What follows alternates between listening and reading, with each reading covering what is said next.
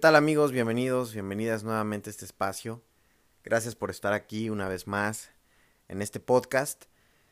Déjame compartirte algo rapidísimo. Me, me encuentro en este momento muy contento, muy alegre, porque ya tenemos página web. Por ahí nos puedes encontrar en internet. Eh, el dominio es Horacio Galván, así tal cual.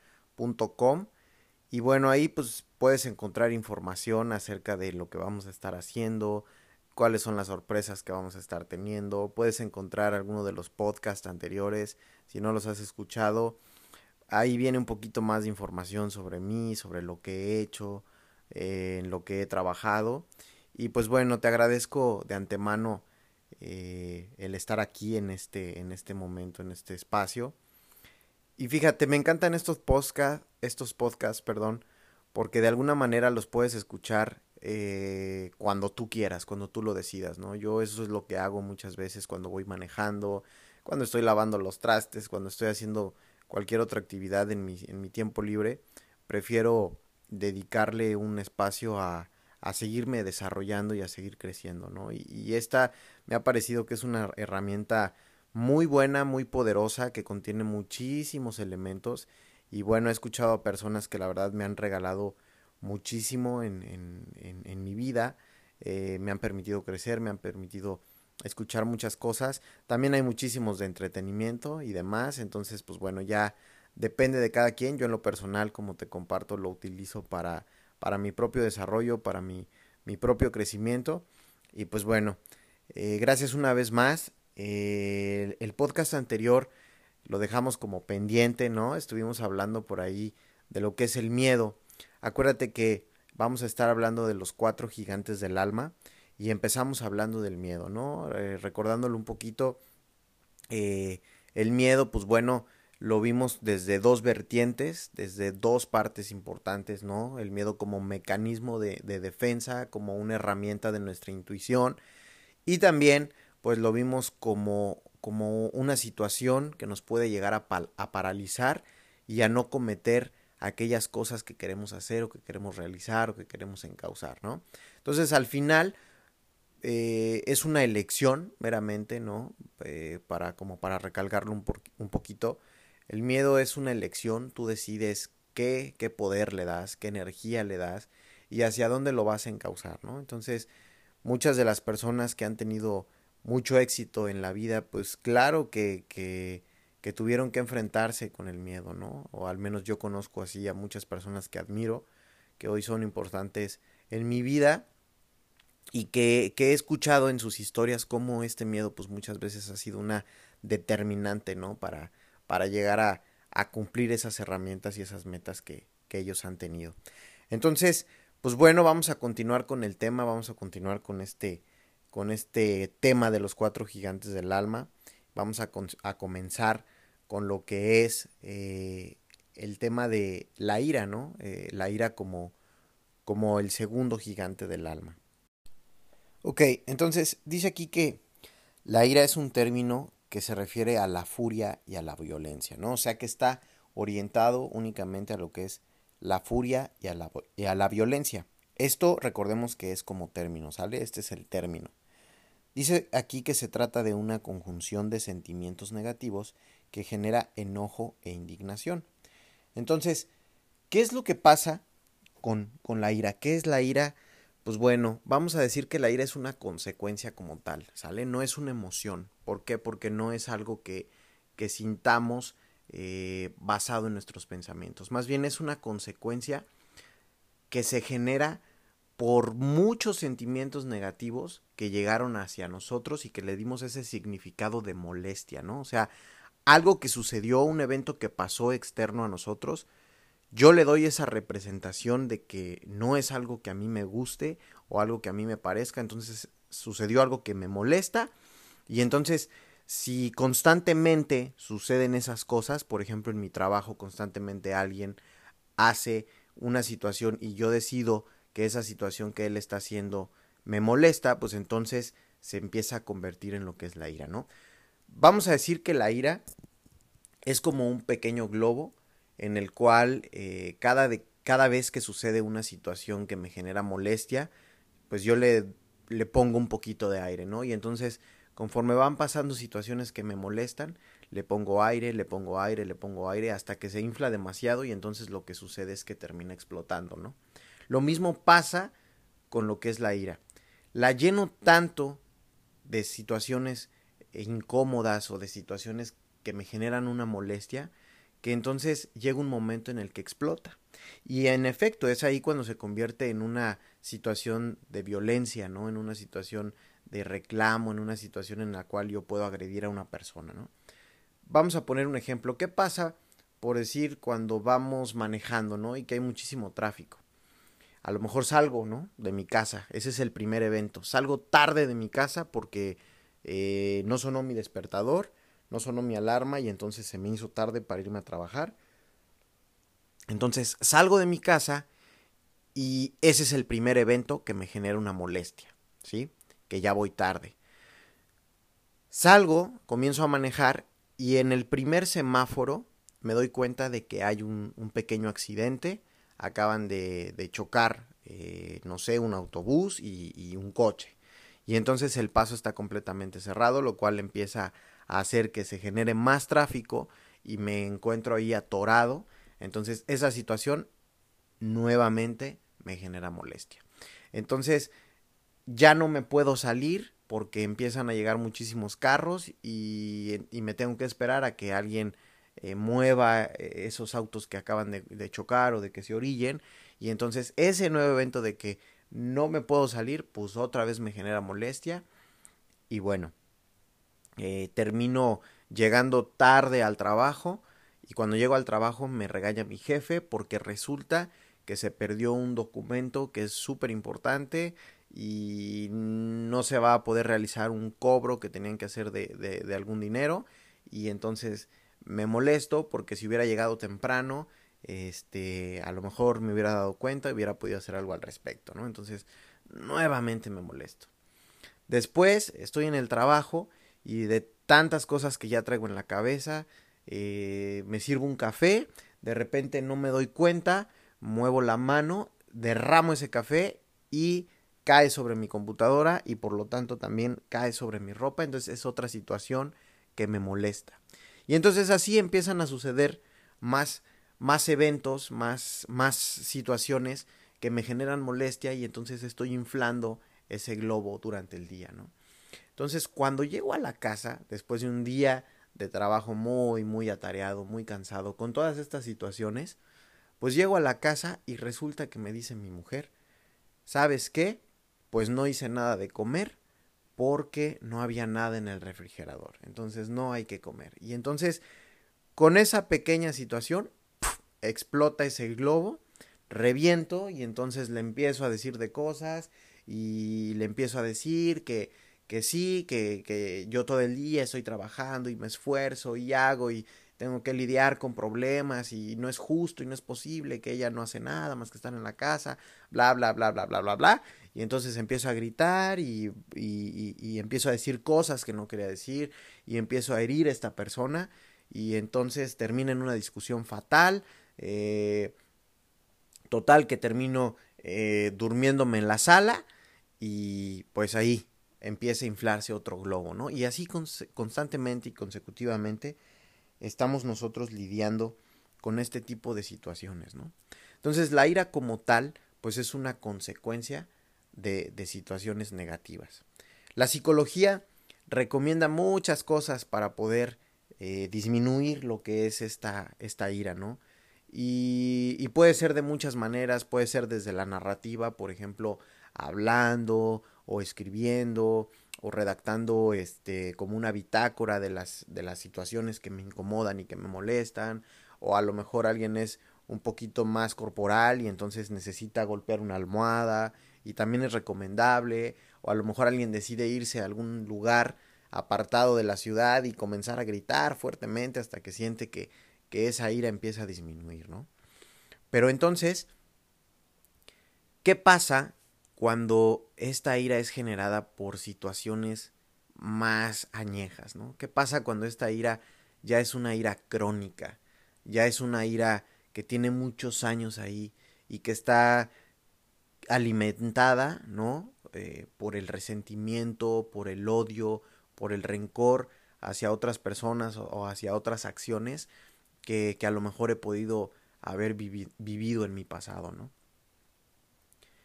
Esta ira pues es un poco más compleja y, tiene un poquito pues de mayor dificultad para ser, para ser eliminada, ¿no? Pero sin embargo no es imposible. Lo que se tendría que hacer en este caso pues sería revisarme, ¿no? Hacer un examen y empezar a identificar cuáles son las situaciones de mi pasado que más me han molestado, que más me han dado esa sensación de enojo, esa sensación de dolor, pero que a lo mejor por otras circunstancias ajenas a mí en su momento no pude manifestarlo, no, no pude decirlo, no pude eh, escupirlo, por así decirlo. O, era a lo mejor muy pequeño, era muy niño y no pude defenderme de esa situación que me molestó tanto. Cuando, cuando hay una situación así, vamos a decir que este globo de la ira, en lugar de estarse alimentando constantemente, es como un globo eh, aerostático, ¿no? Ya es un globo gigantesco, es un globo muy grande. Y que, si te das cuenta, no hay nada que lo esté inflando constantemente o que lo mantenga inflado, sino que es ya una situación que yo mismo puedo controlar. Cuando yo le doy más calor, pues se eleva un poquito más, pero cuando le quito ese calor, pues puede bajar un poquito más, pero generalmente se mantiene estático, ¿no? Se mantiene en el mismo punto, en el mismo nivel, y el único que tiene ese control sobre esa máquina que está manteniendo ese globo aerostático en el aire, pues soy yo. Y entonces cuando, cuando pasa una situación externa a mí que me recuerda ese evento de mi pasado, pues a lo mejor es cuando le pongo un poquito más de aire y me enojo y grito y digo, pero no se va, ¿no? No es como esta ira pasajera de, de ay, pues hubo mucho tráfico en la mañana, en la mañana estaba, estuve súper enojado, exploté, pero ahorita en la noche estoy cenando y ya ni siquiera me acuerdo, ¿no? O sea, se queda ahí, se mantiene. Entonces, ¿cuántas situaciones, cuántos eventos hay en tu vida? ¿no? Empieza a reflexionar, te invito a que empieces a hacer el ejercicio de, de identificar cuántas acciones hay de tu pasado que a lo mejor no has podido controlar y que no has sabido cómo manejar, ¿no? Y que en lugar de aterrizar ese globo aerostático y desinflarlo y guardarlo, has decidido dejarlo ahí volando, ¿no? Que permanezca volando, que permanezca ahí en el aire y entonces no te has dado la oportunidad de, de, de, aterrizar a lo mejor durante mucho tiempo y conocer lo que lo nuevo que hay en ese en ese panorama o en ese paisaje, ¿no? Entonces, pues empieza a identificar cuáles son las cosas que están ahí, que siguen latiendo, que, que, que, que te siguen generando rencor, que te siguen generando estos resentimientos, ¿no? Estos odios.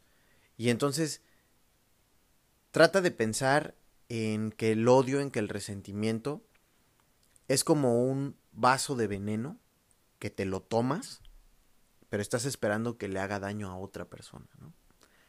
Ese mismo efecto tiene el rencor, tiene el resentimiento en la vida de nosotros.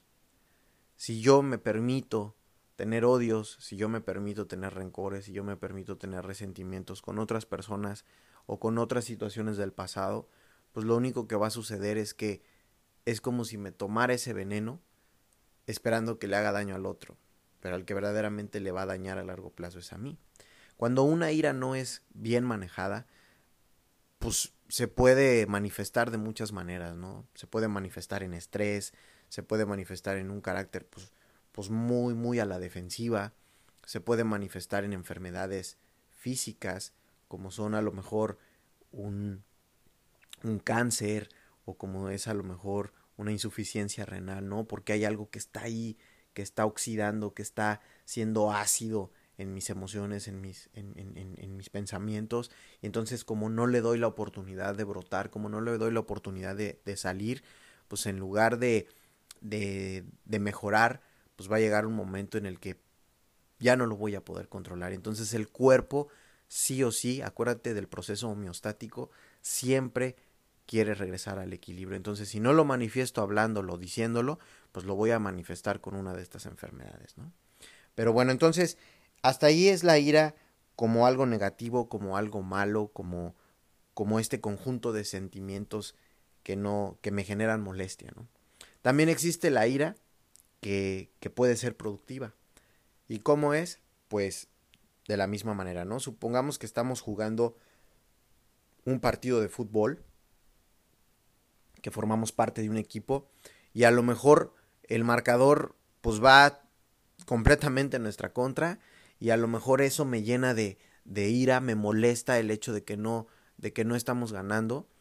Y una de dos, o reacciono y ataco al otro de una manera grosera o de una manera, eh, como decimos, ¿no? En el, en el fútbol, pues empiezo a jugar cochino y lo empiezo a patear y empiezo a golpear al otro. O a lo mejor esa ira también segrega adrenalina dentro de mí y entonces me hace que empiece a darlo todo y que empiece a, a jugar mejor y que empiece a, a, compartir con mis compañeros de, de, mi equipo el balón y que empiece a, a tener una, una, mejor comunicación con ellos y entonces me hace llegar a ganar, ¿no? Esto es lo que determina una persona que es un verdadero líder a alguien de quien no lo es. ¿Por qué? Porque la persona que es un verdadero líder tiene una ira, por supuesto, porque a lo mejor hay situaciones en su vida que no le gustan, ¿no? Hay situaciones en su vida que, que no le funcionan, que quiere cambiar, que quiere modificar, y es por eso que, que, que se siente a lo mejor como molesto, como incómodo. Pero en lugar de canalizarlo hacia algo que pueda lastimar a otras personas o que lo pueda lastimar a él mismo, empieza a manifestar esa situación y empieza a entregarse apasionadamente y empieza a darlo todo para poder conseguir ese objetivo y esa meta que tiene ahí en su mente, ¿no? Y muchas veces pues es complicado, ¿no? Porque pues tiene que mostrar a lo mejor una buena cara en el trabajo, con los clientes, y a lo mejor está presionado porque tiene, tiene que hacer un pago a alguno de sus distribuidores, y, y en, en, fin, se puede ver inmerso de muchas situaciones, pero esa ira la canaliza, ¿no? Una persona que es un líder canaliza esa ira hacia algo productivo, hacia algo positivo. Y entonces se entrega, se apasiona, le da mucha importancia y sale adelante, ¿no? Sale adelante de esa situación. Entonces, pues finalmente, como todo en la vida, ¿no? Una vez escuché de alguien muy especial para mí que me dijo que la vida es un juego de elecciones. Y es verdad, ¿no? Porque todo el tiempo estamos eligiendo algo. Simplemente, chécate si no. En este momento tú estás eligiendo de dedicarle estos minutos, estos momentos a tu vida para escuchar este podcast, porque tú así lo has decidido. Tú tienes la capacidad todo el tiempo de decidir qué vas a comer, qué ropa te vas a poner, de qué colores te vas a vestir, este, si tienes la posibilidad qué coche te vas a comprar o qué reloj te vas a comprar o a dónde vas a viajar o si vas a ir a ver a tu mamá el fin de semana o si vas a ir a, a otro lugar. O sea, todo el tiempo tú estás tomando elecciones. Entonces, Tú tienes la capacidad de decidir, de elegir cómo canalizar esas situaciones que te generan molestia. Obviamente somos seres humanos, ¿no? Y obviamente eh, tenemos sentimientos y tenemos emociones y pues no todo el tiempo vamos a estar funcionando bien. No todo el tiempo va a haber eh, momentos donde las cosas estén saliendo bien. A veces hay momentos donde las cosas nos molestan, las cosas no nos gustan, pero tú decides si esas situaciones se salen de control o las manejas, o las, o las equilibras, o las guardas, ¿no? Tú tienes la decisión de sentirte una persona responsable o sentirte una persona víctima, que todo el tiempo está en conflicto, que todo el tiempo está peleada con la vida, que todo el tiempo se está enfocando en lo que no funciona, en lo negativo, en lo que según tú te hacen los demás. Empieza a enfocarte en lo que sí te funciona, en cómo sí puedes generar un cambio. Acuérdate que si quieres tener resultados diferentes en tu vida y en todo, pues es importante empezar a, accionar y a tener acciones que sean completamente distintas, ¿no? Entonces, empieza a poner esto en práctica, empieza a practicar tus elecciones, empieza a decidir cómo vas a utilizar este miedo, cómo vas a utilizar esta ira. Y entonces de qué manera, en lugar de que esos gigantes del alma te estén sometiendo a ti, tú los puedas someter a ellos. De igual manera, son instintos, por naturaleza los tenemos y ahí van a estar. Entonces, no los vamos a poder eliminar, pero sí los podemos someter, ¿no? Entonces, deja de pelearte con querer, con querer eliminar esos gigantes del alma, con querer evitarlos a toda costa. Y trata únicamente de someterlos, ¿no? De saber que están ahí, pero que es como ese monstruo que, que está dentro de ti, pero que, que está dormido, ¿no? Y que solamente tú tienes la capacidad de que se mantenga dormido o que se despierte. Y en ocasiones es bueno que se despierte, ¿no? En ocasiones es bueno eh, explotar y decir lo que no nos gusta y, expresar las situaciones que nos molestan precisamente para que este globito pues no explote, ¿no? Entonces, bueno, vamos a dejar este podcast aquí. El siguiente gigante del alma va a ser uno de los más importantes. Todos son importantes, pero creo que este es el más eh, que tiene mucha más información. A lo mejor el siguiente podcast va a durar hasta un poquito más, porque este gigante que sigue es el gigante del amor, ¿no? La importancia que tiene el amor en nuestra vida, la importancia eh, también de cómo nosotros interpretamos al amor y, y, cómo muchas veces o nos da para abajo o nos da para arriba, ¿no? Entonces, vete con esto, con esta parte, la vida es un juego de lecciones y pues al final tú vas a decidir qué es lo que vas a hacer, ¿sale? Muchísimas gracias. Te recuerdo mi página web, horaciogalvan.com. Ahí puedes revisar, puedes checar eh, cuando esté un nuevo podcast y pues puedes ver los eventos que, que, van a empezar a suceder después de, después de esto.